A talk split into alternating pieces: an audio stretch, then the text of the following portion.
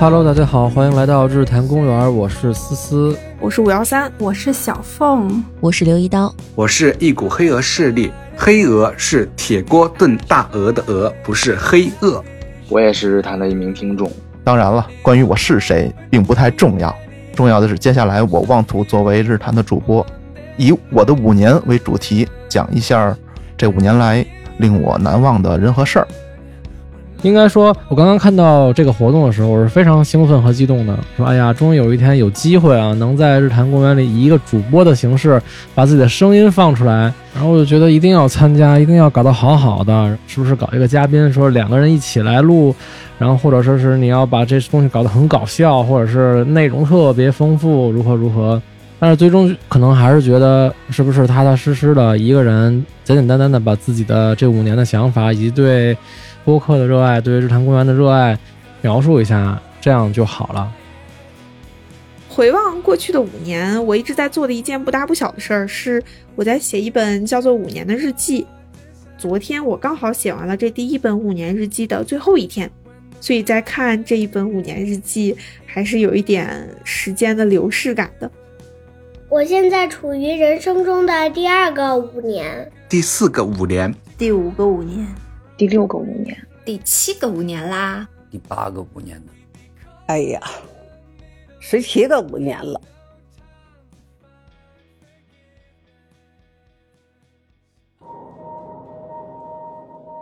现在呢，我在北京，北京今天的雨水特别多，特别像是我热爱的南方。最近苏州的天气还算比较凉快。但是已经明显感觉到是秋天要到了。我刚从孩子的幼儿园回来，给他送了备用的裤子。老师给我打电话说，他上午尿湿了两回。最遗憾的事儿就是不该告别幼儿园。那你在这五年里边，你养成了哪些习惯？抠鼻子算吗？算，就这一个。哎呦，现在我的习惯呢？挺好，吃上、睡上、喝上，我觉着我的习惯没有赖的。过去五年，开心，太开心了，太快乐了。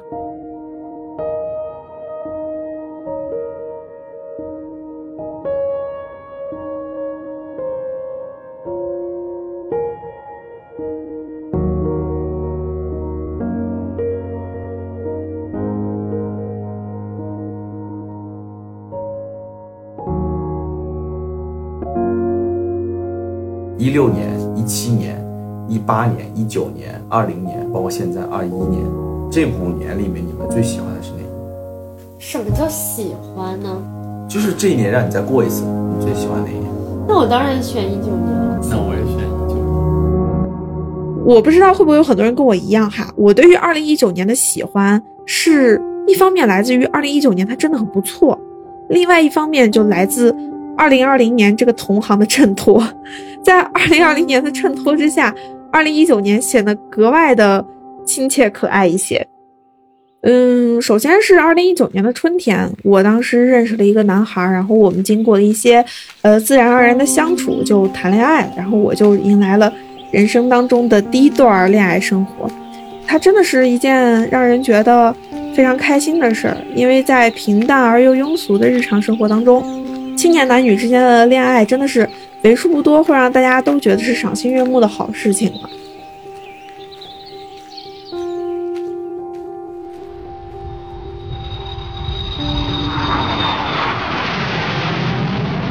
然后时间又来到了二零一九年的夏天，我去参加了我们学校赴美带薪实习的项目，然后在美国的土地上啊，我就完成了一件让我自己觉得最有成就感的事儿。当时这个项目呢，是我们可以去做一些比较基础的工作，然后赚来的酬劳会支付我们在美国的日常生活，以及支付我们在结束工作之后自己安排的一些旅行。我记得我当时的时薪是每个小时十美金，然后每天大概是八个小时的工作时长。刚工作了两天，就是我的工资支票都还没有开下来，我就拿着手上的现金，冲到商店里去给我妈买了一个包，就是现在想起来其实都还挺有成就感的。就是那一刻，我感受到我终于不再是一个混吃等死吸我爸妈血的平凡女大学生了，就是赚钱然后花给自己的家人，是一直到现在我都认为是最好的花掉我自己第一笔工资的方式了。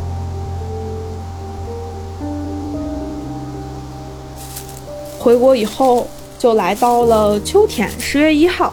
嗯，国庆节的时候呢，我跟当时的恋人去了广州旅行，也是一个全中国人民很有集体回忆的一个时间点，就是二零一九年中华人民共和国成立七十周年的国庆天安门游行阅兵大盛典。当时我有一个非常要好的朋友，他在法大念书，然后他去参加了一个群众游行的方阵，就日坛公园也是他安利给我的。所以我们俩是一起听过日坛的革命友谊。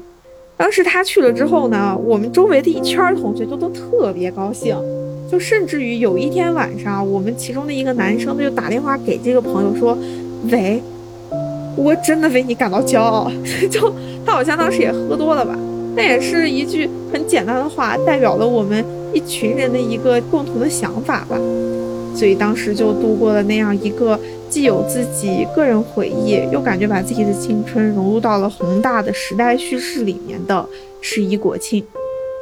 然后时间又来到了二零一九年的冬天，这一年的冬天就迎来了一个，也不是迎来了吧，接受了一个过去五年当中最遗憾的事儿，就是我跟那个男孩我们分开了，没有任何狗血的剧情，大家就这样分开了。当下的我有一个愿望，就是明年的这会儿，我能够顺利的在北京读研，然后听李叔对我说一句：“你这个你不行啊！”我就觉得下一个五年生活一定更美好。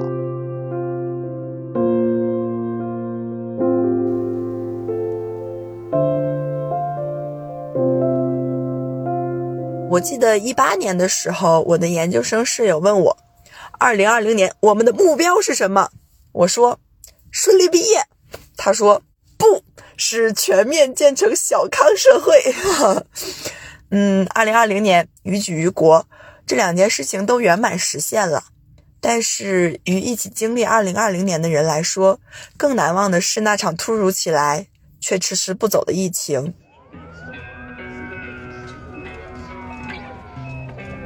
三月份回到北京之后，我和我的一个好朋友合租了。之后的两个月，我们都在家里上班，因为我朋友会弹吉他嘛，所以他就教会了我弹吉他。那一段时间的话，我们几乎就是每天弹弹琴、唱唱歌，然后偶尔喝一杯。其实整个节奏挺慢的，但是我觉得非常幸福，因为有音乐的日子里，确实是很幸福。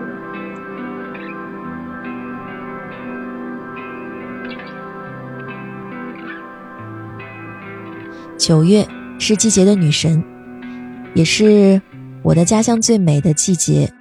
今天的天气很好，在几场秋雨过后，就像无印良品的歌里唱到的那样，雨过，应该就会天晴吧。若知道痛了，就该珍惜了吧。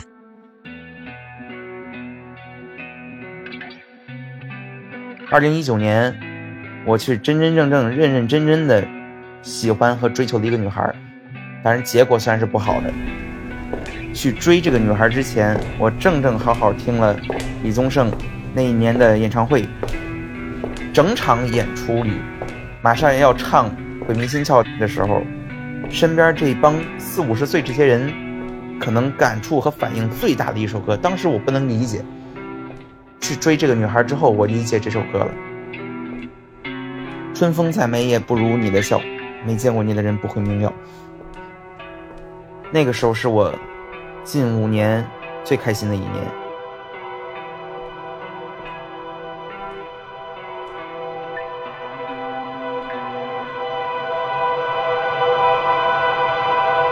我今天想讲的故事呢，也是从二零一六年高考结束之后开始的。在我踏入一个陌生的城市，进入了一个全新的阶段，同时也认识了一个陌生的女孩。我们是同班同学，也就是同专业的。然后我们在二零一六年认识，在二零一七年正式在一起。可以说，在那一座陌生的城市当中的四年，有三年时间都是在他的陪伴之下一起度过的。如果要问我在这五年当中最令我开心和令人难忘的事情的话，应该是二零一九年。那一年，我和他一起去了青岛，我们一起在那里看海，坐在沙滩上看着海，听着海浪的声音。聊着我们关于未来的一些计划和安排，那个时候真的感觉到非常的幸福。那天我们还专门去听了周杰伦的演唱会，那是我们第一次听演唱会，可以说是我们小时候的一个共同的愿望吧。然后，最令我感到困难的一件事情就是去年二零二零年。因为疫情的原因，我们没有返校，也就是说，我们没有毕业季，没有毕业照，也没有好好的跟老师和同学好好的说再见。嗯，比这个更困难的是，在去年三月初，他打电话跟我说，他父亲被确诊为黑色素瘤晚期。那个时候的场景我一直都记得很清楚。他打电话给我，然后我当时就惊得呆若木鸡，因为明明我们头一天都在讨论着毕业之后我们要去的城市，然后要做的一些事情，我们准备着毕业论文，然后计划着美好的未来，但就在那一个电话，让我认识到了未来可能是一个未知数。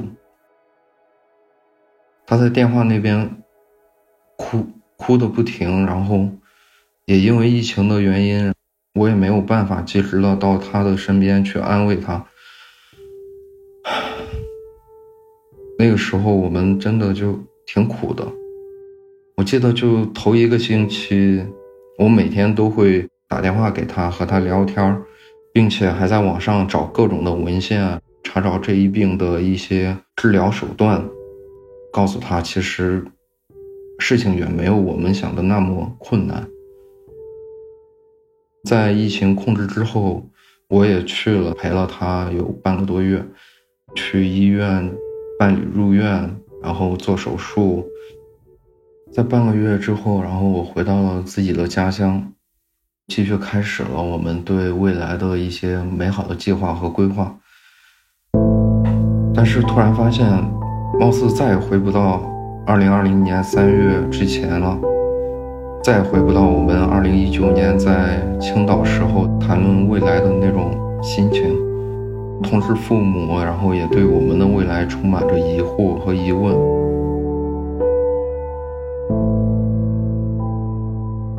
我记得在五月份的时候，他有一天跟我打电话，跟我提分手。他说他不想拖累我。然后我说，我过去的三年当中，每一天都有你的影子，我不可能在这个时候抛弃你。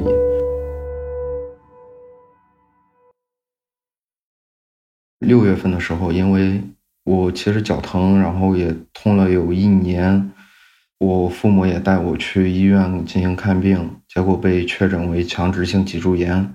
因为我自己也生病着，然后当时也在。急性期不能从事一些劳动，我父母就不太支持我过去陪他。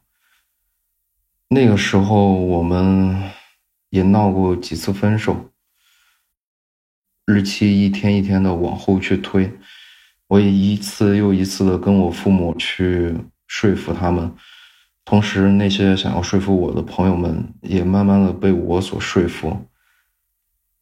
就这样，我们挺过了最难的那一段时间。我七月初到了他的城市，我们一块儿做饭，一起生活，然后一起找了一份工作。嗯，这应该算是我这五年当中最难的一段时期。嗯，如果要用一句话总结我这第一个五年的话，我想说的是，我经历了，也成长了，但可能还是没有成长为自己十八岁想要成为的那个样子。我希望对自己五年前和五年后说同一句话，那就是请你尽情的享受好你接下来的每一天。谢谢。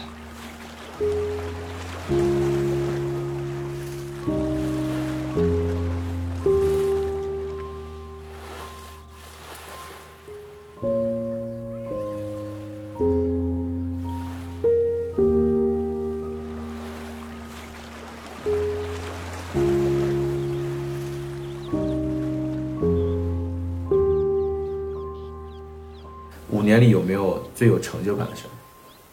就是有很多有成就感的事儿，就是但是没有一个可以让我觉得是之最的。我倒不是因为知罪，我最后说到这个，我刚才一一瞬间就真的想哭的那种感觉是来源于有很多就是客观的讲和别人讲都可以称之为有成就感的事儿，那自己嗯，就是觉得还不够，不是不够，是不是你本身或者说你一直想做的那件事情你做成了成就感？要么就是你不得不做的，要么就是你工作上的这些，我觉得都不能称之为你自己的成就感。就是你这这个东西是你自己，也不是说你一直要的，你要到了，不是你自己爬上去的，是别人把你推上去的。对，嗯，我在过去的五年当中，我总是在跟身边的人去比较，这个小伙伴结婚了，那个朋友跳槽了，谁谁又买房了。在这些比较和焦虑当中，我丧失了对生活的兴趣，开始变得机械和麻木。我就像是一个游走在公司和我租的房子之间两点一线的一个幽灵。我排斥跟朋友见面，我拒绝跟同事有深入的接触。在有一天的中午，因为菜汤洒了我一裤子，我在公司里崩溃的大哭。在崩溃之后，我开始反思我的工作，重新审视自己。因为疫情，我发现身体健康是第一位的。然后在去年，我养成了规律运动的习惯，让我在情绪不稳定的时候，能够去排解我的负面情绪。然后它让我的精神状态变得积极。嗯，然后也因为疫情，不得不让自己慢下来，开始去关注之前我因为过度专注于目标而忽视的身边的人，因为觉得没有意义而忽视的生活。在今年的一月份，我度过了自己三十岁的生日。在生日的第二天，我走在上班的路上，阳光洒下来，我突然觉得很轻快。我当时心想，三十岁，这才是刚刚开始呢。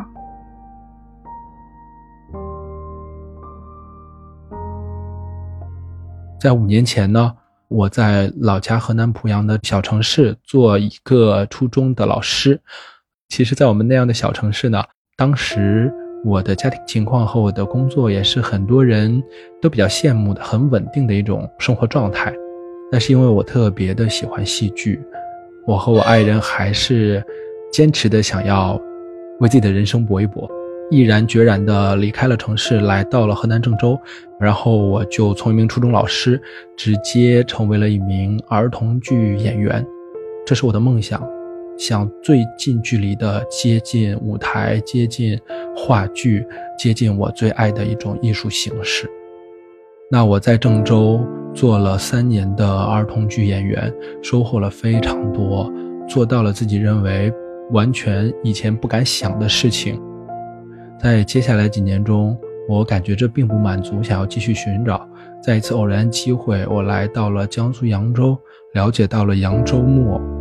这个国家非遗的艺术呢，真的是看到以后让我心驰神往，所以在疫情过后呢，我就毅然决然地做了另一个影响我人生的决定，我辞去了在郑州的工作，再一次带着我的家人，我们一家三口呢，迁居到了扬州。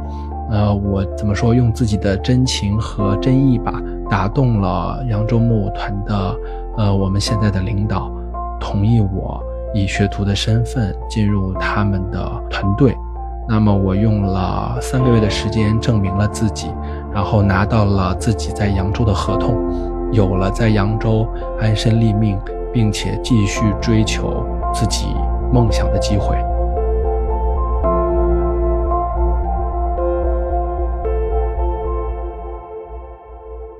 你好呀，我是罗小小，我现在在南方的一个城市。我们这里的夏天还没有结束，白天的温度都还在三十五六度左右，太阳明晃晃的，有蓝天白云，偶尔会下一场阵雨。今年的雨水特别多。每天运动后，躺在草地上看月亮变成弯牙，又慢慢变成圆。在下一次月圆之后，秋天也就快到了。这个夏天，我格外认真的观察，我想狠狠的用心记住一些瞬间。嗯，如果这条语音信息要描述我自己，我会说我是一个观察者，我会毫不虚心的说我是一个有创造力又有动手能力的观察者。我一直了解并善于利用这两个能力。有时候甚至想试一试，带上些工具，我是不是也可以在野外生存的很好？去开垦土地，去建立城邦。我有一种我可以做到的信心。我现在处于我人生中的第八个五年，这三十多年来，我都过得很随性，有选择的自由，有时间的自由。不止五年，成年以后我。一直都是一个人生活，有时候一个人在厨房做的饭，突然就跳起舞来；一个人半夜带着酒爬到屋顶上看星星；一个人开着车随便走走；一个人去医院看病，一个人去吃火锅。我很少感到孤独或者寂寞，我甚至觉得时间都不够用，我想做的事情太多了。我当然有很多好朋友，什么时候想聊天、想找人喝酒，都会有人陪我。我只是非常享受一个人待着的那种感觉，自己和自己对话，好像可以达到一种身心灵都非常和谐的状态。我觉得自己不像一个大人，我从来没有刻意去想什么年纪应该做一些什么事情。也没有刻意去坚持什么。我不像一个大人有深沉的思想，不像大人懂得人际关系里的迂回和算计。嗯，非要形容的话，可以套用一下朋友们的说法：我还是个少年，经常瞪着眼睛观察周围的一切，对待任何人、任何事，单纯、直率。这两个词都是中性的，我以为这是一个好品质。可是有些朋友认为这是我性格上的缺点，因为我这个样子看起来很好欺负。我不是很懂，有很多事情我都看不懂。人和人为什么不能用真诚去交往？我以为就事论事是人类正常世界的规则。我不懂为什么有些人会认为自己很了不起，我不懂他们为什么好像动一下脑子就觉得能看清了一切，掌控一切，可以审判一切。我不懂他们怎么就变成了一个高高在上的人类。我不懂这些，我也不想要成为那样的人。我并没有觉得自己是一个完美的人，会被所有人喜欢。那可不可以设置一个结界，把不喜欢我的和我不喜欢的都给屏蔽掉？我们谁也不必取悦谁，这样不是很好吗？如果要为这种事情变成战士去战斗，大可不必吧，挺烦人的。我宁愿走远一点。这就是我说的有选择的自由，有能力做出选择。有能力去承担后果。避开不是为了要跳回什么舒适圈，不是，我就是懒得动脑。我的脑力要用在有用的地方，我要用在作品的创作上。如果日常里人和人之间的关系也需要处心积虑的经营，算了吧，这种事情真的不配让我动脑。对了，如果建立城邦需要用战斗来实现，那也还是算了吧。回过头来说，也没有什么所谓的舒适圈。我觉得人生永远、永远会出现不同难度的关卡，过完一关又要再打一关，只能迎面而上。我把这些关卡当做挑战，如果能一次轻松过关，当然好啊；如果不那么完美，或者需要多来几次，绕一下远路也没有关系，随遇而安，我都能应付。沿路还可以停下来欣赏一下风景。我希望我所做的每一件事情都能让自己开心，或者让身边的朋友感到舒服。有时候觉得过得太轻松、太舒适，也会觉得无聊。我都想着说，要不要试试看有没有什么别的可以挑战一点的方式，再瞎折腾一下。如果单单要说最近的五年，我和更早的之前。并没有太大的变化，我的生活状态没有变，可能连我的样子也没有太大的变化。可是要用五年来做命题，实在也有点难以概括。五年内，如果我能活到一百岁，我有二十个五年。哎，我是不是已经用掉了八个？最明显的变化是看到身边的朋友们。他们跟另一个人结合了，他们生小孩了，他们又生了一个小孩。五年里，小孩的变化是真的很大，城市的变化也很大，高架桥、高速路、高铁路，在这几年里好像就是凭空出现一样，太吓人了。我有一种感觉，身边的一切都是流动的，只有我是静止的。我本来以为物理世界再怎么变化，我只要努力工作，得到生活的物质享受，只要我的内心世界不感到慌张和烦躁，那就可以了。可是这两年因为疫情，整个世界翻天覆地，我也还是被吓到。我开始去思考，如果我现在立志去做一个对社会有贡献的人。还来不来得及？来不及了啦！最喜欢哪一年？不太好说。这几年我在观察，我在学习，做着得心应手的工作。我自己的精神世界也很富足，遇到过有趣的人，也碰到过大傻子。没有大起大落，也没有什么大事件发生。我觉得我的每一天都没有虚度。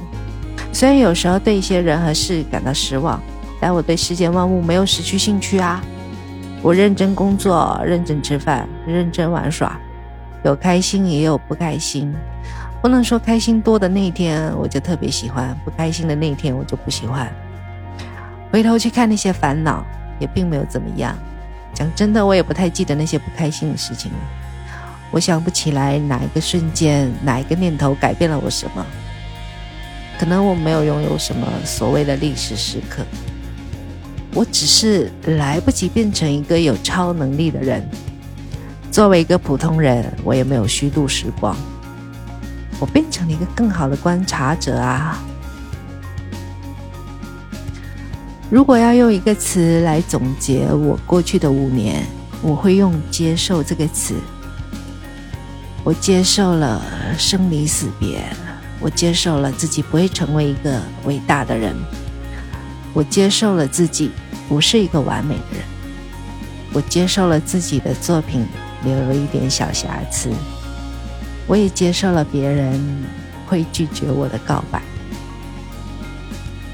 但这个接受不是妥协，是在做了努力之后接受最好的结局以外的结果，是将欲望放到了一个能接受的平和的状态。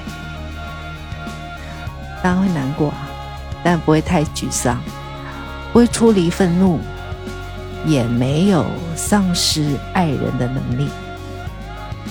相比之下，这个成长的觉悟，我觉得比圆滑的处事方法对我来说更有用。如果要对五年后的自己说一句什么，嗯，做一个正义的人，做一个善良的人。做一个有好奇心的人，做一个温暖的人，这些比处世之道更重要。可能这句话五年前我也对我自己说过：就做自己，接受不完美的自己，就当做一封给夏天最后的情书吧。以此祝日坛公园五周年快乐！再见。